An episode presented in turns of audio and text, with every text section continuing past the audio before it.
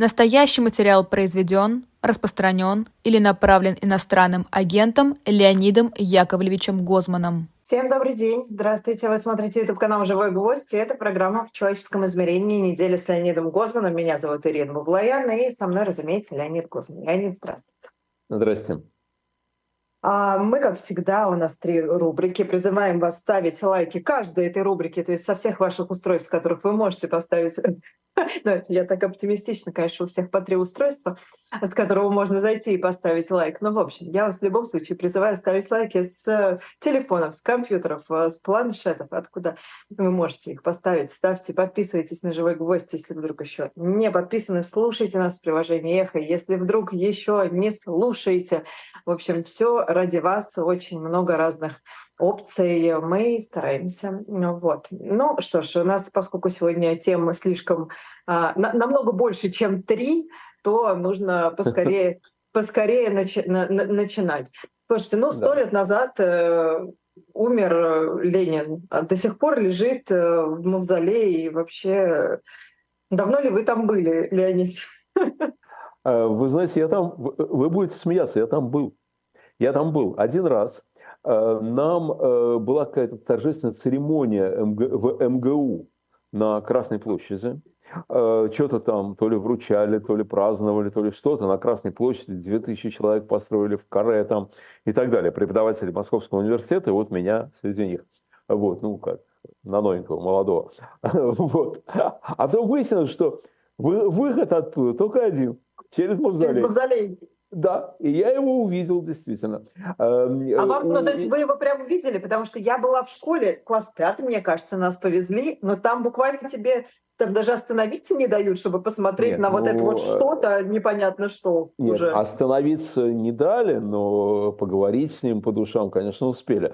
А, значит, э, нет, остановиться, конечно, не дали. А потом мимо всех этих бандитов, которые зарыты у Кремлевской стены, то есть это просто да. потрясающий проход.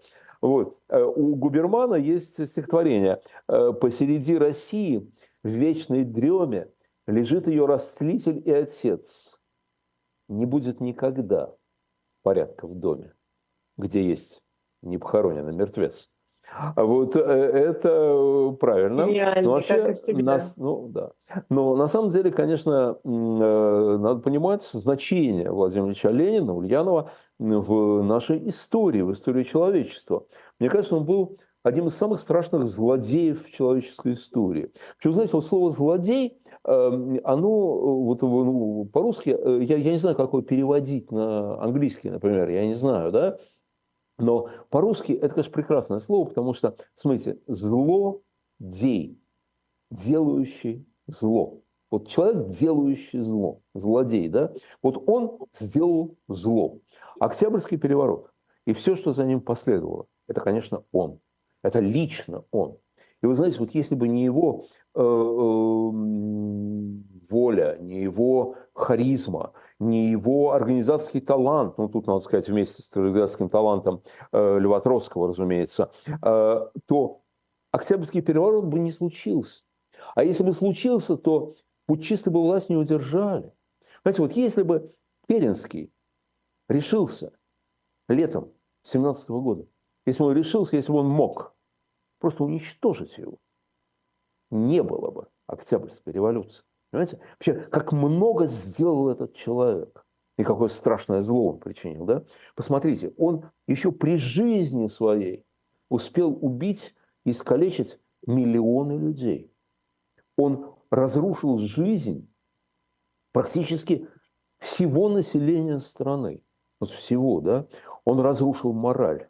Абсолютно. Вот он разрушил то, что называлось русской культурой. Не в таком широком смысле слова, не русская культура, не в смысле там Толстой, Тургенев, там еще кто-то, да, а русская культура как вот совокупность мироощущения, э, представления о правилах там и так далее. Вот это он все разрушил до основания совершенно, да.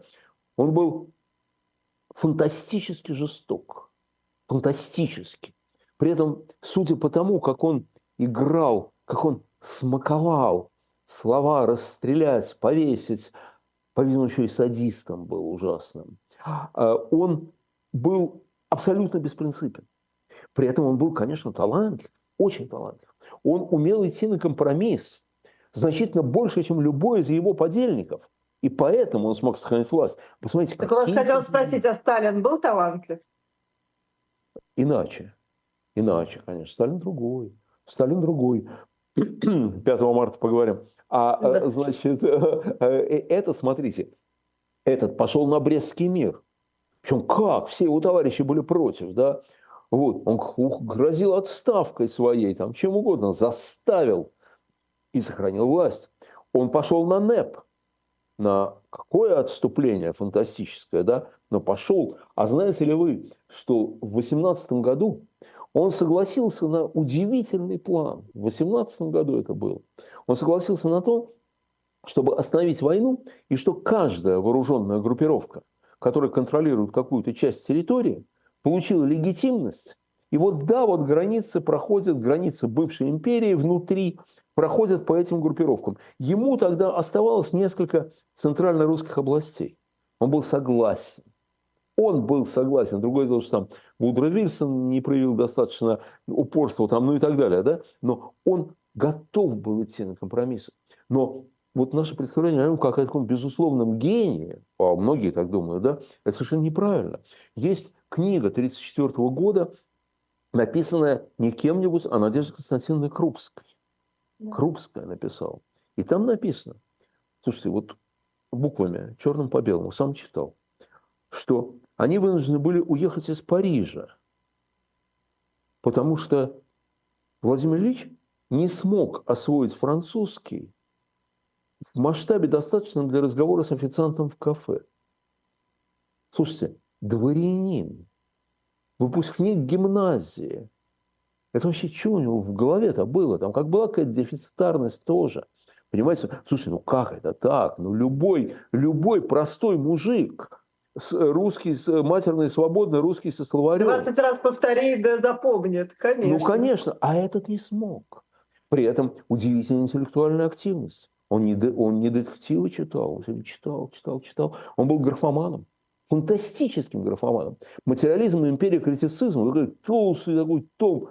Это разговор, многословный разговор о том, в чем он ничего не понимает.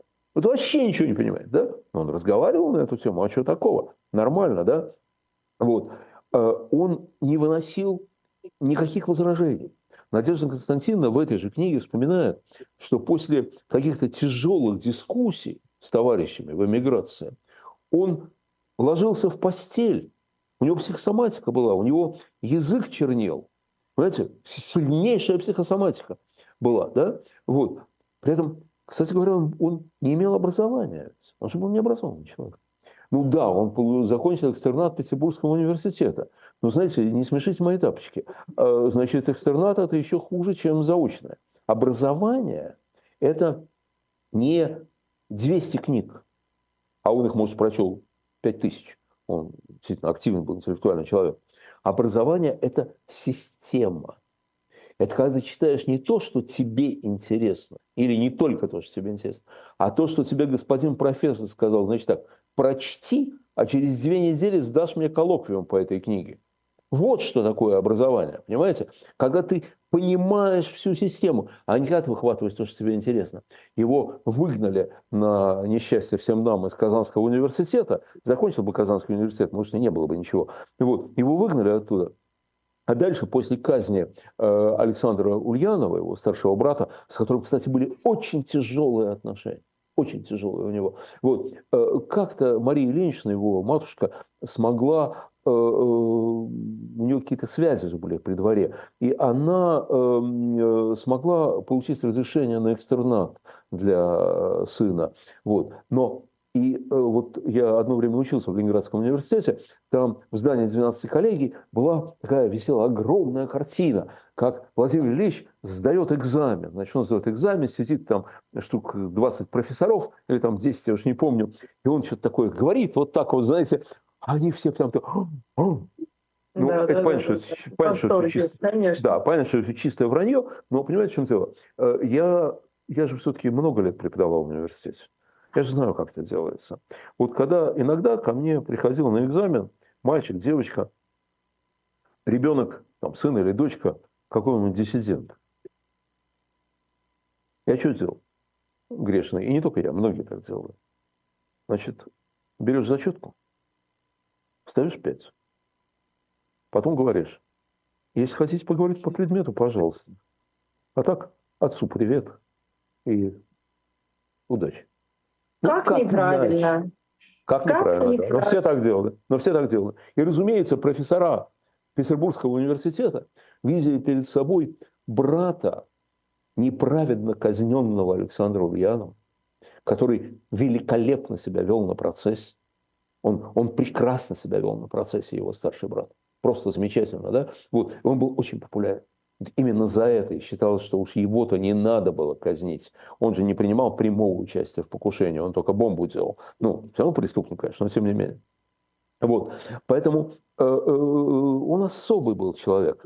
Вы знаете, смело в комментариях нам пишут, что вообще в школе, я вот сейчас тоже помню, нам тоже в школе говорит, что он какое-то гигантское количество языков знал на самом деле. Ну вот видите, там все это... Гигантское да? знал, а я, может, он фарси знал, я не знаю, но французского, французский я освоить не смог. Но это, это, понимаете, это не злопыхатель какой написал. Это Надежда Константиновна Крупская, книга, издана в 1934 году. Ну, ну чего, я сам ну читал. Ну, да, да. А я, я, я в окружении цитат Ленина выросла фактически в университете ну, а как имени Ленина педагогическом. Да в, том, да в том-то и дело, вся жизнь, 7 десятилетий шла под его портретом. Понимаете, да. вся жизнь. Но вы знаете, вот есть одна плохая новость про него. Всего Когда лишь он, одна. Одна.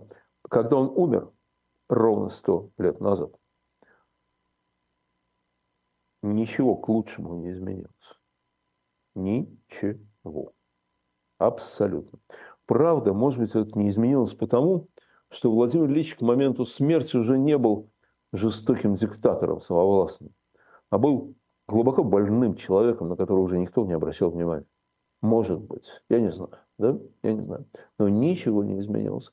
Но вы знаете, конечно, э, так сказать, и имя его, и память о нем должны быть прокляты, как память о других злодеях вот его ранга, там, Гитлере, Сталине, Полпоте, не знаю, кем еще.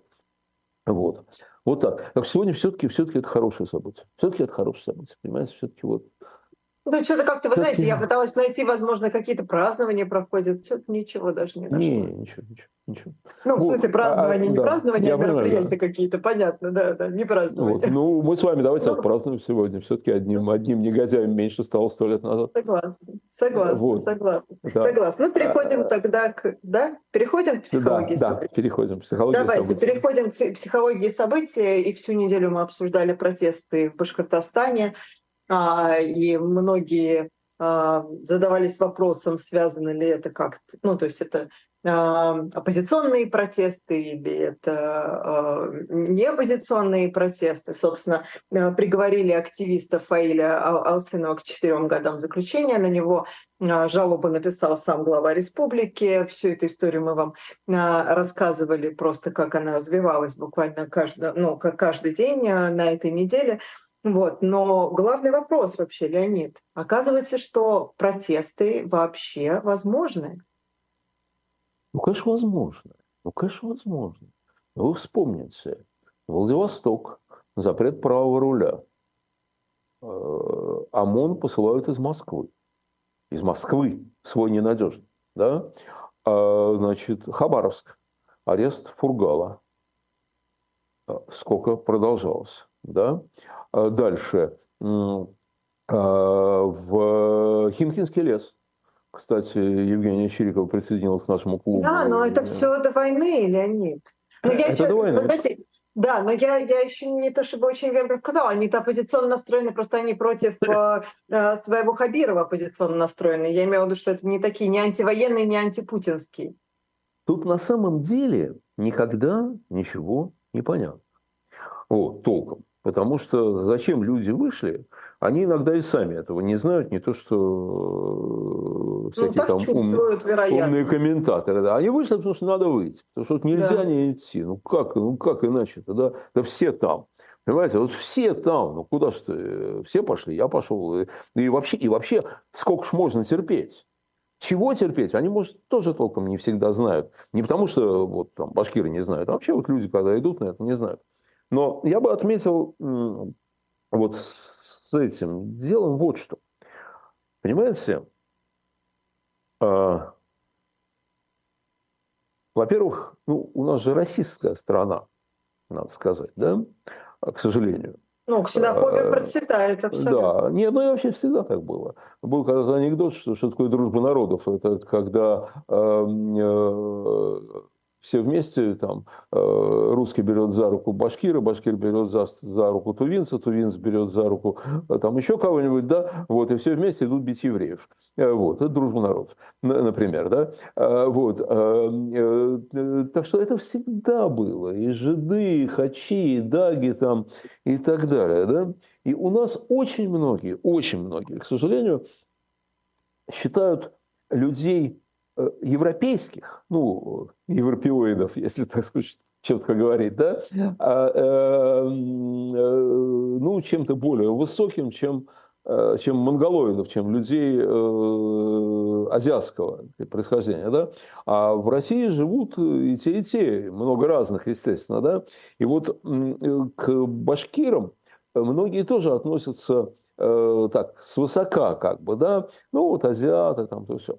Я просто хочу сказать, что это вот, э, ну, азиаты не являются ругательством, а э, есть некие факты. Это один из самых образованных регионов Российской Федерации. Вот уровень образования в Башкортостане один из самых высоких в Российской Федерации.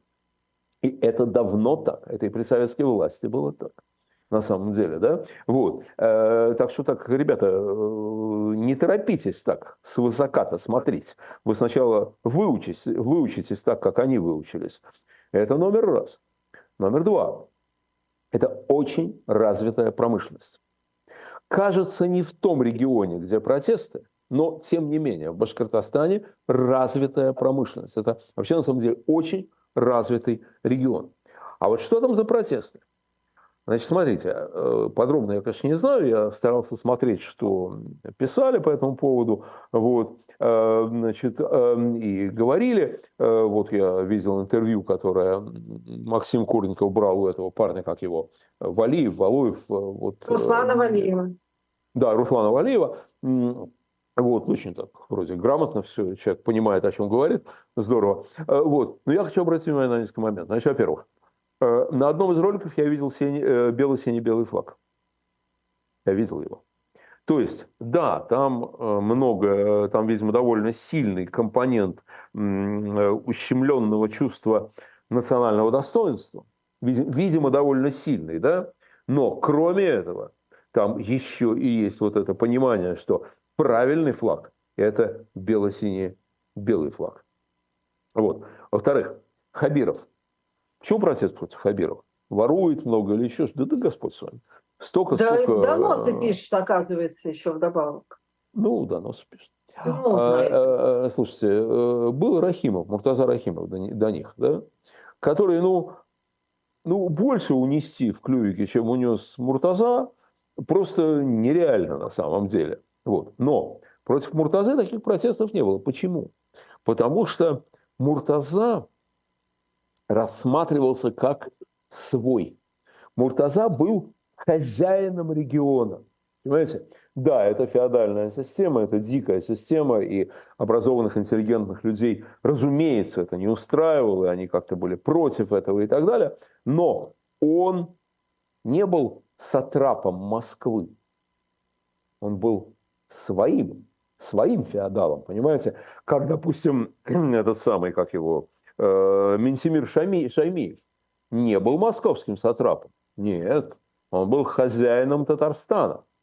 А этот был, Рахимов был хозяином Башкортостана. Вот. А Ради Хабиров, который был в администрации Муртазы Рахимова, и был, по-моему, даже главой администрации его, или там, может быть, кем-то, может, не главой, но, в общем, очень высоко стоял. Потом поссорился с э, Муртазой. Муртаза его выгнал. И его взяла к себе администрация президента на очень, не очень, скажем так, не очень высокую должность, но такую вполне значимую. Да, и вот он там э, сидел. Я, кстати, с ним тогда пересекался лично. Вот. Аккуратный, осторожный, вежливый, закрытый, ну вот никакой, как они все на самом деле, да. Вот. Когда Рахимова отправили в отставку, то, э, насколько я понимаю, Хабиров очень рассчитывал, что его назначат. Нет, назначили другого. Но потом через раз уже назначили самого Хабирова. Так вот, Хабиров, хотя он и башкир, и, по-моему, хорошо знает башкирский, э, могу ошибиться, но, по-моему, знает хорошо. Вот. Э, э, он, несмотря на это, он рассматривается людьми как московский сатрап. Понимаете? Хотя, если вы вспомните, вокруг э, Шихана Куштау, когда были протесты, э, как раз-таки победили э, протестующие, и вроде как его чуть-чуть усмирили. Его усмирили в его рвении по поводу горы. Да. Это да, но его же никто не отправил в отставку. Он же остался. Нет, ну, да? Он же остался. На вот. поводу ну, конечно, толпы разве у нас кто-то идет? Никогда, никогда, никогда. Вот. И понимаете, вот мне кажется, что ситуация, если говорить не только о Башкирии, в которой как бы есть компетентные люди, но не я, а говорить вообще, то, понимаете, вот эта ситуация очень похожа на горящий торф. Вот знаете, есть такая вообще такая большая проблема, с которой не могут справиться очень часто, когда под землей горит торф. Под землей. Да? Да. Сверху вроде все нормально. Так только он раз и прорвался где-то. И этот огонь вышел наружу. Да? Ну, там начинают там, пожарные, там, добровольцы подавили, угу. да? Ну, да, а он прорвался в другом, в другом, в другом месте. Да. Это, это торф горит. Этот торф горит. Конечно, они подавят этот процесс, протест. Ну, фактически уже там пошло на спад, как я понимаю, очень сильно, да. Вот. Они не могут не подавить. И я думаю, что этот протест означает, в частности, что с высокой степенью вероятности Ради Хабиров останется э, главой э, Башкортостана и э, после выборов у них в сентябре выборы, и так его, может быть, сняли бы, а так, я думаю, не снимут, чтобы никто не думал, что можно силой чего-то добиться. Да? Но это, конечно, очень серьезные сигналы. И мне кажется, что на самом деле, когда вот, знаете, вот смотрите, вот оппозиция всяческая, и мы с вами, мы про что чаще всего говорим? Свобода, война, ну такие вещи, да? Вот. А потом социологи, нехорошие люди, проводят опрос. И выясняется, что эти проблемы у людей на 25-м месяце. Понимаете? Тогда что? Тогда все безнадежно? Да нет, нет. Просто мне кажется, вероятность сценарий, ну, кроме дворцового или военного переворота, да, вероятность сценария дестабилизации – это сумма таких событий. Здесь Тор загорелся, там Тор загорелся.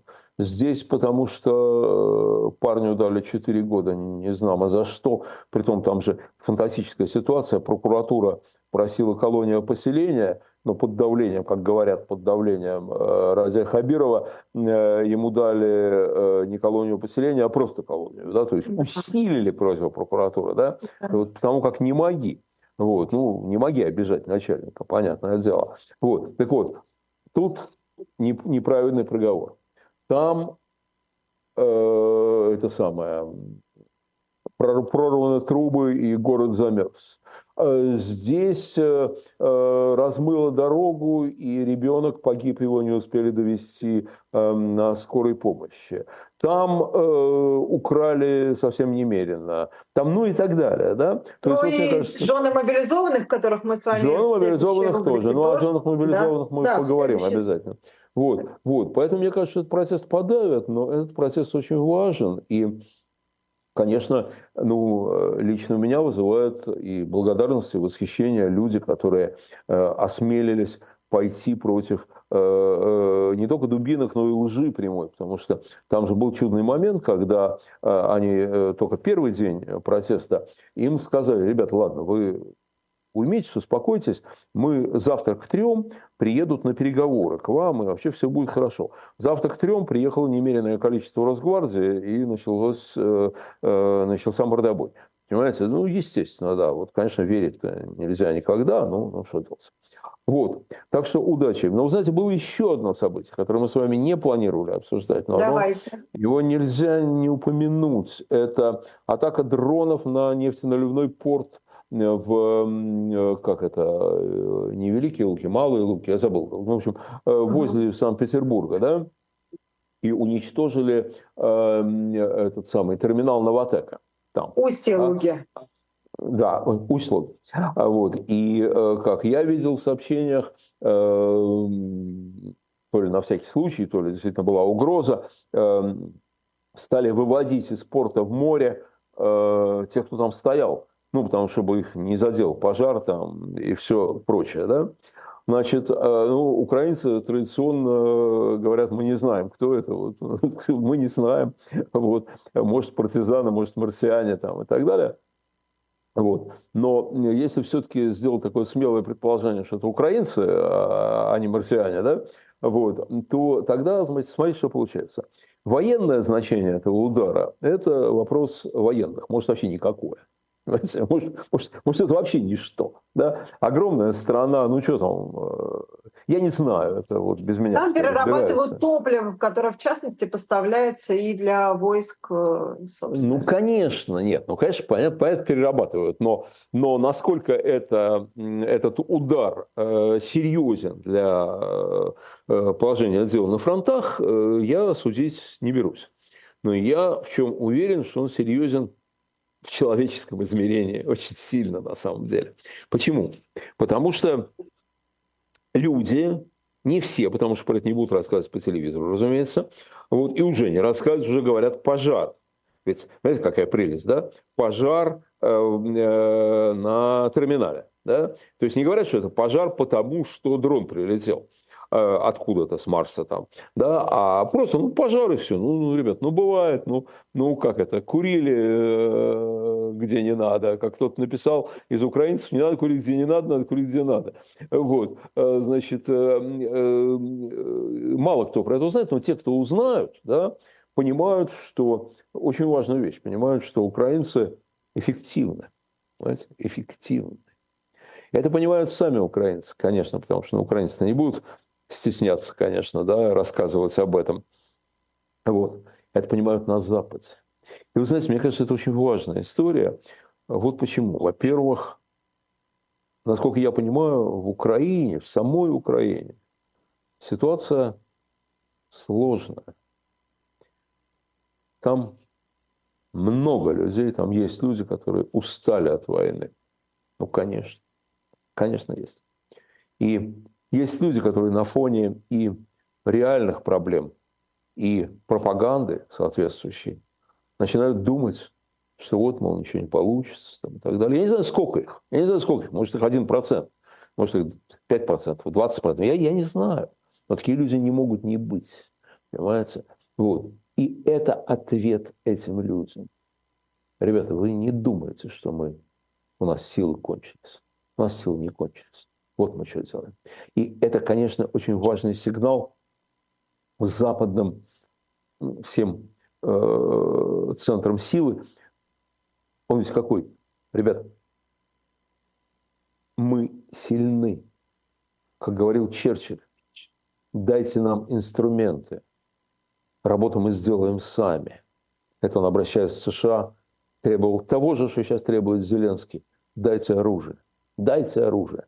Мы сами все сделаем. Да? И фактически Зеленский этим ударом, ударом по, по этому э, Новочеркасску кораблю, э, ударом по самолетам, там, по Белгороду, да, говорит, говорит западникам, ребят, мы способны все сделать, мы способны все сделать, дайте нам, ну, дайте нам э, инструменты, мы все сделаем.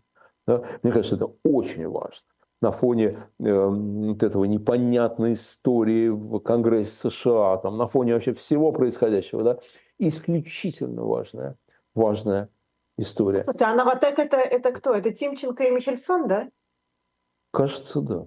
Ну, да. Кажется. Ну, вот. Но вот, э, одни из самых приближенных. Да. Ну, конечно, конечно. Хотя в этом я, честно, честно говоря, не уверен, но, но возможно, возможно. Вот так. И вот так, и это тоже это событие сегодняшнего дня, и именно это психологическое событие на самом деле. Вот. То есть э, это реальное военное тоже, конечно, но и психологическое. Очень-очень важное, на мой взгляд. Ну, вот. дальше у нас, да, борьба да? со злом. Борьба со злом, и там у нас очень много просто комбо событий.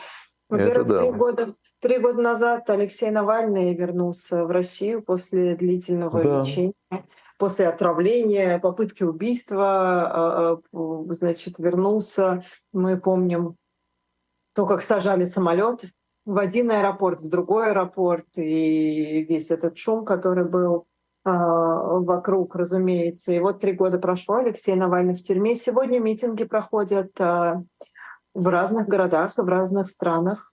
И то, что я видела, вы знаете, многие, кто выходит на эти митинги, они говорят, а, что они вот солидаризируются с людьми, которые внутри России находятся, понимая прекрасно, что они не могут сейчас выйти и сделать то, что вот, значит, постоять с плакатом и поддержать ну, Навального, выступить против Путина, выступить против войны. Все это звенья, понятно, одной цепи, да.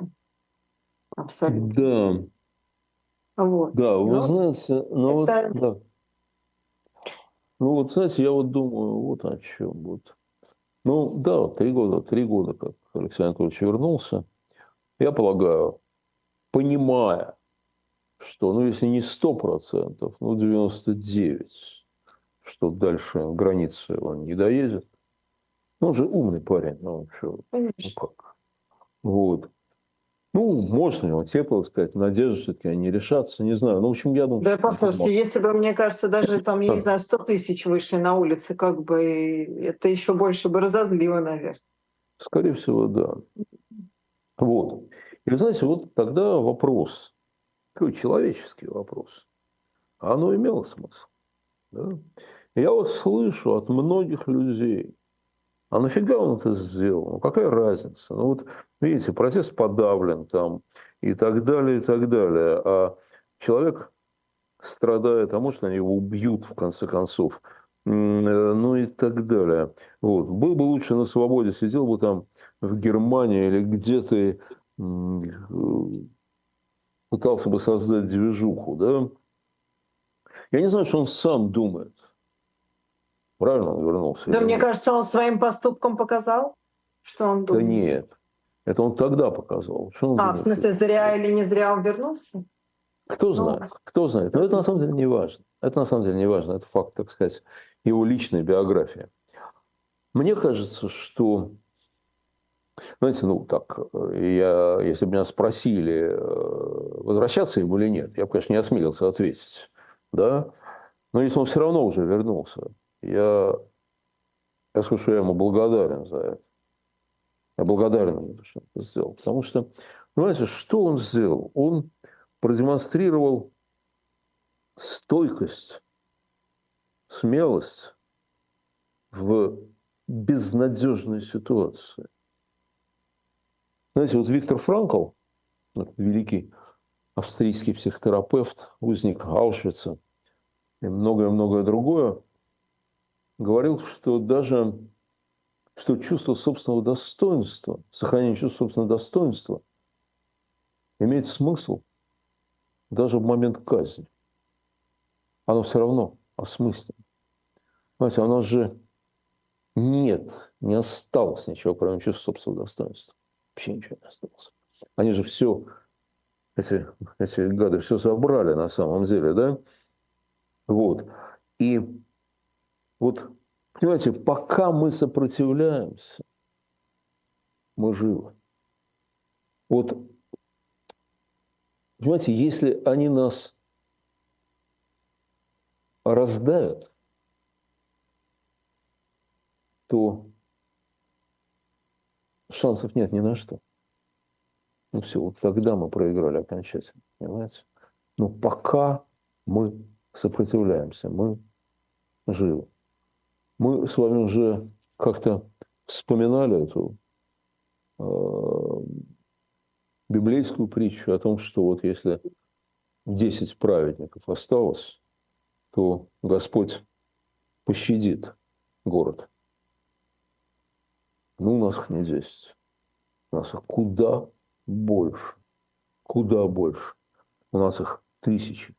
И ну вот э, Алексей Навальный, конечно, не просто один из них, один из самых, так сказать, известных и ярких из них. Вот. Ну и вот поэтому его сопротивление, его сопротивление это очень важно, понимаете? Вне зависит от его личной судьбы. Вне зависит от того, ну, страшно такие вещи говорить, э, но выживет он или нет, да? Мы не знаем этого. Вне зависимости от того, вот если он выживет, будет он там лидером новой России или нет, или уже не будет, тоже может быть на самом деле, да? Вот всяко может жизнь сложиться. Вот вне зависимости от этого, вот он и другие, которые вот так добровольно пошли на такое страшное дело, они дают силы очень многим людям, гигантскому количеству людей, понимаете, о которых они не знают даже. Понимаете, он э, там Алексей Навальный или Карамурза, или эм, этот самый, господи, Яшин, или Чанышева, и вообще огромное количество людей, да, они дают силы тем, про которых они даже не знают. Понимаете, они не знают этих людей, которых они вдохновляют, и которым они дают силы переживать весь этот ужас. Да? Вот. Поэтому это очень важная на самом деле вещь, и э, к этому надо, по-моему, к этому надо относиться не просто с почтением, как с почтением а мы относимся просто к смелости и прочему, а надо понимать, что это все не бессмысленно. Ну, мне так кажется, пока нет. Вот. Но действительно, в смысле борьбы со злом у нас на это... знаете, да, поражен мобилизованных, конечно, там просто удивительные идеологии. Я не знаю, если вы а, видели это. А, жены мобилизованных, они пришли в предвыборный штаб Путина. А, угу. Вчера это было 20 числа. И там, конечно, потрясающие диалоги внутри с а, сотрудницами а, вот этого вот а, штаба, как там они, значит, одна из сотрудниц а, э, значит, э, сказала а, одной из жен матерей, что воины уникальные создания Божьи, которые хотят защищать, э, защищать Родину. А также еще прекрасно было, кому не нравилось, те же не ходили в военкоматы, кто-то уехал за границу. Может быть, он сам захотел пойти. В общем, да, вот да. там такие вот просто диалоги, это, конечно, ужасная совершенно. Дикость какая-то просто ужасное. И это вот, вот, понимаете, вот это вот, ну, я понимаю, что это все такие примитивные гендерные стереотипы, что вот там э, все-таки есть вещи, что вот, которые там женщина, она не должна, там, тра-та-та. Вот я понимаю, что женщины и мужчины, в общем, в этом смысле одинаковые, в смысле, там, ну, подлости, например, да, э, вот, но действительно смотришь на нее и, елки-палки, ты, ты вообще, у тебя дети есть? Ты что несешь-то? Ты стерва, что несешь? Вот, насчет того, что там, да, вот все хотят воевать. Ну, конечно, и, кто да. не хотел, тот уехал. Вот такое да, вот да, представление. Да, да, да. да. все, кто пошел, что? все мечтали. Да, не, ну, конечно, совершенно жуткие какие-то бабы, ну, вот, омерзительные совершенно. Ну, там, действительно, вопрос, а почему человек должен уезжать со своей страны, а то, что он не хочет воевать, не хочет, чтобы его страна воевала, с какой стати. Вот, ну, это ладно. Там, знаете, что еще?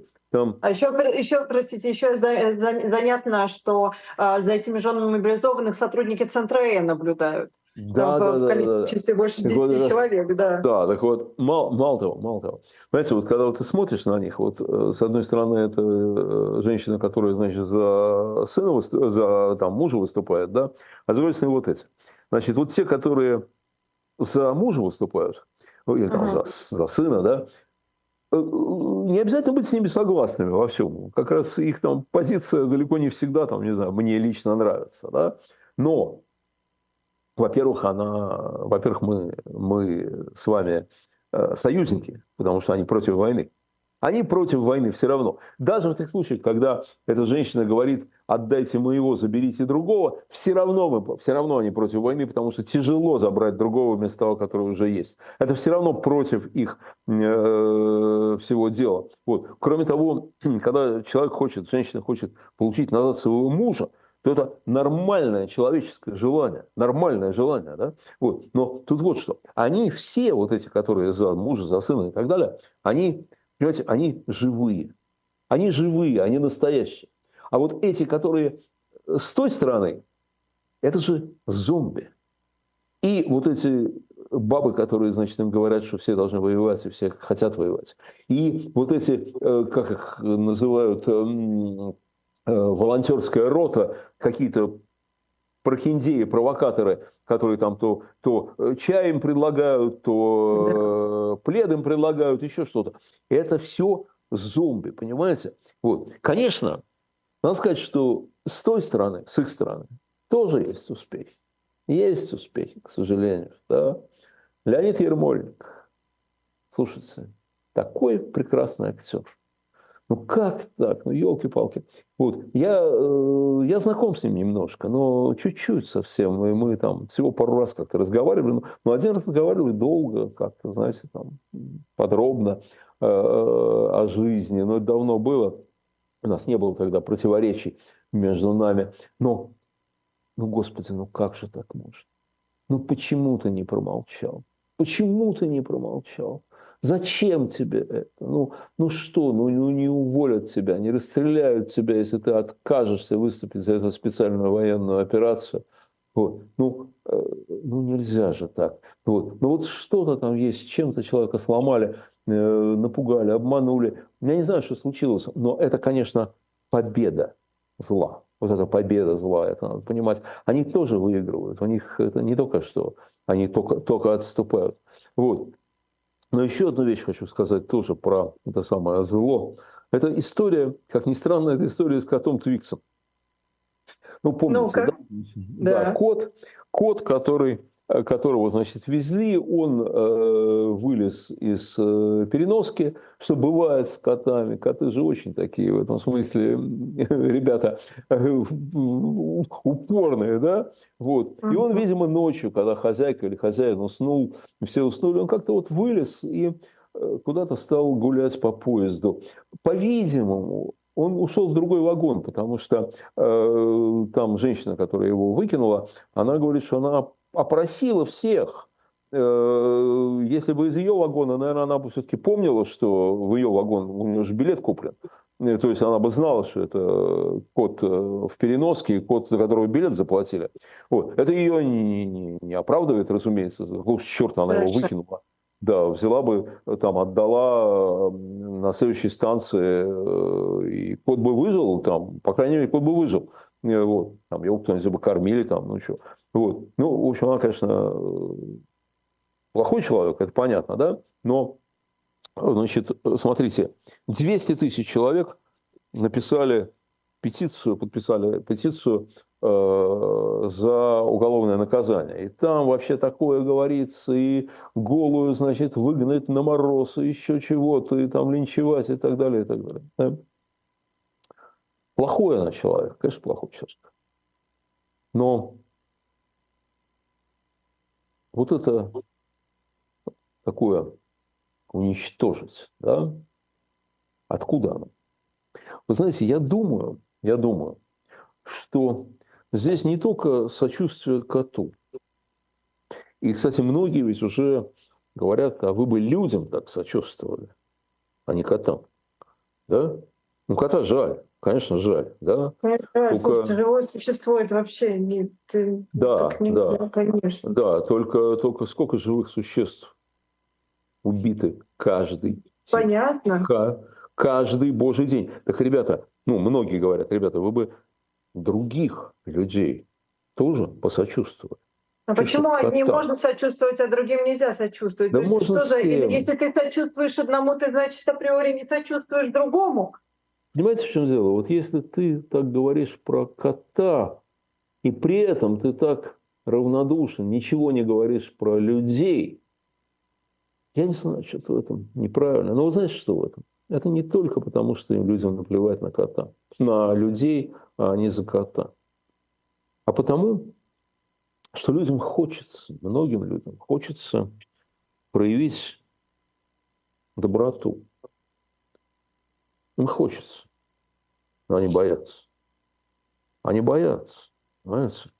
А это безопасный способ проявить доброту, проявить жалость к живому существу.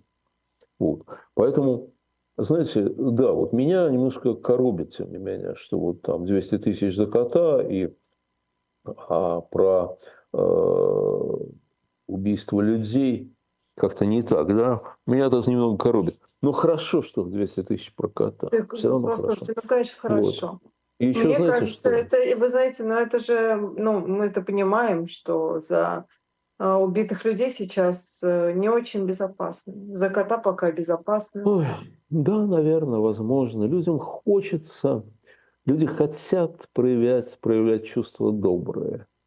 Ну вот они проявили в этом. Хоть в этом. Ну, Тоже урод, уродливо проявили. Уродливо проявили. Ну как конечно. смогли, слушайте. Как ну, смогли. И вы знаете, 700 добровольцев искали кота.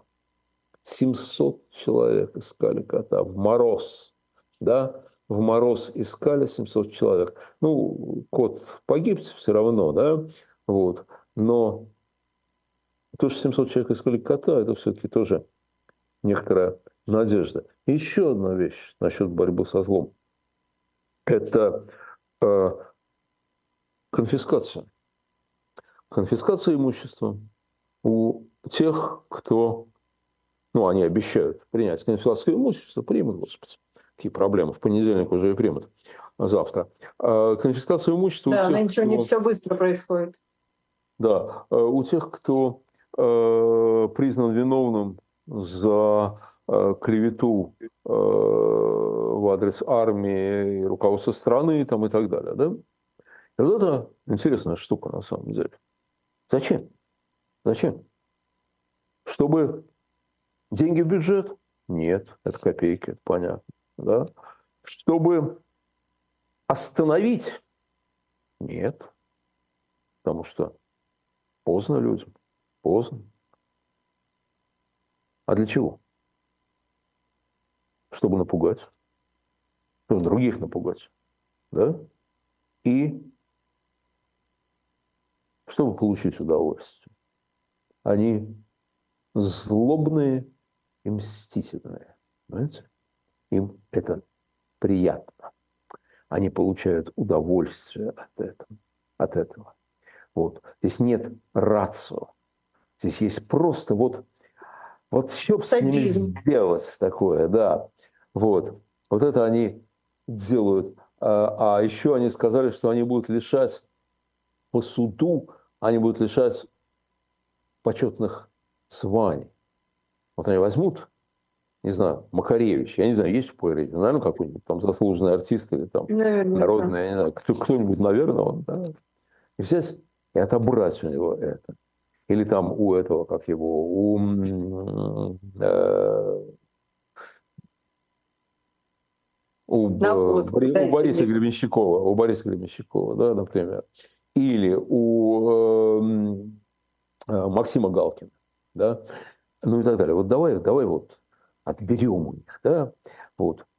Весело Что? же будет, классно. Да, Выпьем потом. Им, по, да, нет, вообще, и вообще, значит, вот, вот ты останешься народным артистом, а он не останется народным артистом, да. Вот э, э, этот самый э, Ермольник будет народным артистом, он, наверное, народный артист, а, вот.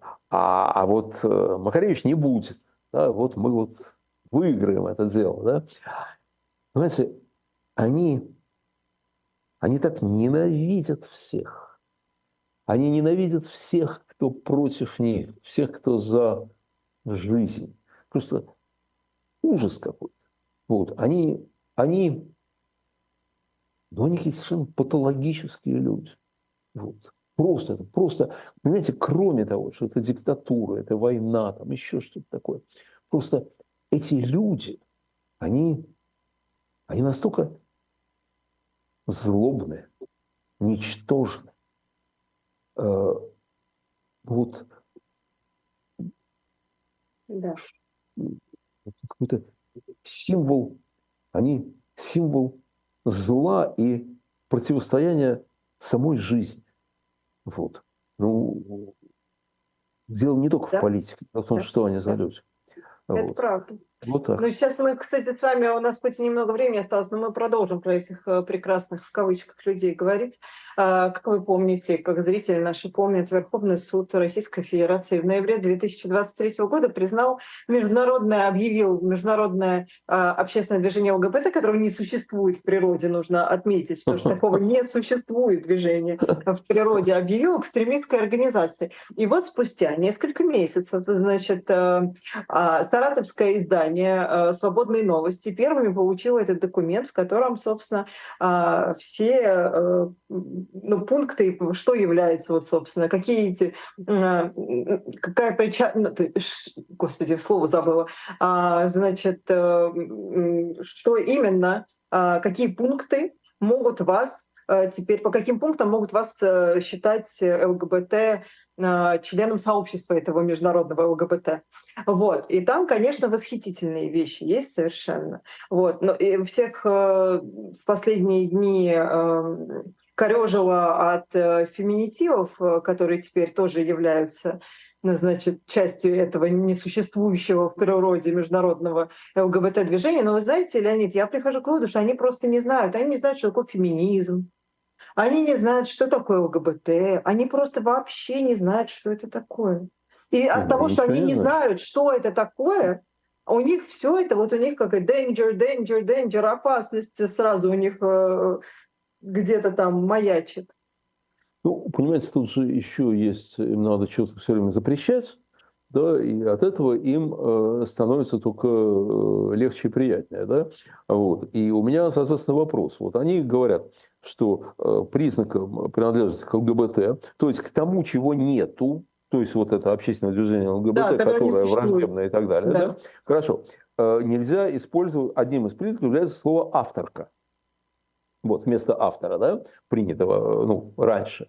Вот, и у меня, э, товарищ, у меня, у меня вопрос – Значит, вот чтобы сказать авторка, но вот если ты говоришь авторка, но не имеешь гомосексуальных связей с кем-либо, а у тебя, наоборот, гетеросексуальные.